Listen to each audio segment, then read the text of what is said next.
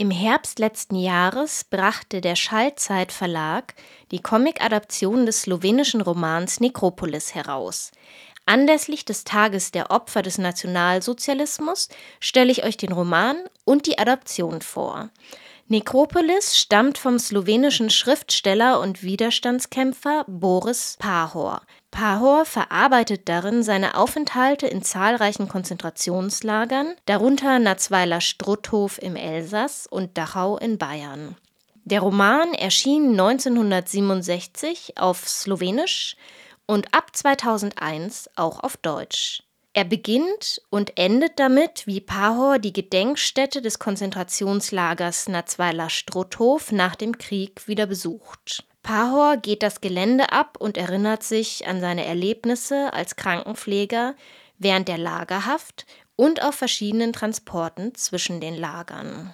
Stilistisch bedient sich Pahor des Stream of Consciousness. Statt einer chronologisch klar nachvollziehbaren Handlung haben wir es also mit assoziativ aneinandergereihten Erinnerungen und Gedanken zu tun.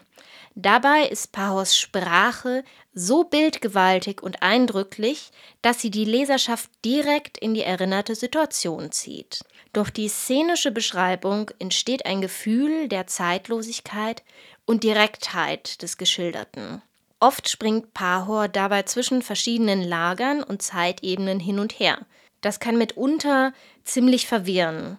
Der Roman lohnt sich aber dennoch, denn er lebt von unglaublich starken Bildern und einer szenischen, zuweilen sehr körperlichen Sprache. Dementsprechend gespannt war ich auf die Comic-Adaption durch Juri Devetak, der wie Pahor aus Triest stammt. Angesichts Pahors Sprache liegt eine bildliche Verarbeitung des Textes sehr nahe. Gleichzeitig setzt die Bildgewalt der sprachlichen Beschreibung aber auch einen hohen Anspruch an die visuelle Umsetzung im Comic. De Vetak hat diese Aufgabe durch eine kluge Reduktion des Stoffes gelöst. So beschränkt er sich inhaltlich klar auf Pahors Rundgang in Natzweiler Strutthof und lässt andere Lager oder Transporte außen vor. Damit bietet er eine klare Struktur, welche das Problem im Roman löst, dass man immer wieder zeitlich und örtlich orientierungslos ist. Auch seine visuelle Entscheidung, welche Ebene der Erzählung er bildlich darstellt und welche textlich, hat mich überzeugt. Der Großteil der Bilder besteht aus dem Rundgang Pahors und ist dementsprechend in der Gegenwart zu verorten. Neben den Bildern stehen gekürzte Textpassagen aus Pahors Roman.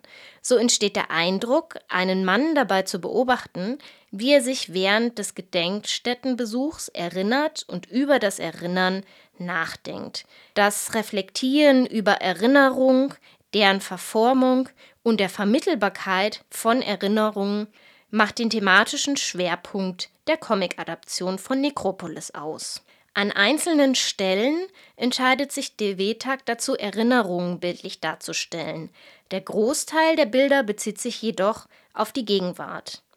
Die Schwarz-Weiß-Bilder der beiden Zeitebenen grenzt er visuell dadurch voneinander ab, dass die Bilder der Gegenwart klare Kanten, die der Vergangenheit hingegen tuscheartig anmutende Spritzer aufweisen. Am Anfang war ich noch etwas enttäuscht, da viele für mich sehr eindrückliche Szenen aus dem Buch nicht in der Vergangenheitsebene dargestellt wurden und teils sogar ganz fehlen.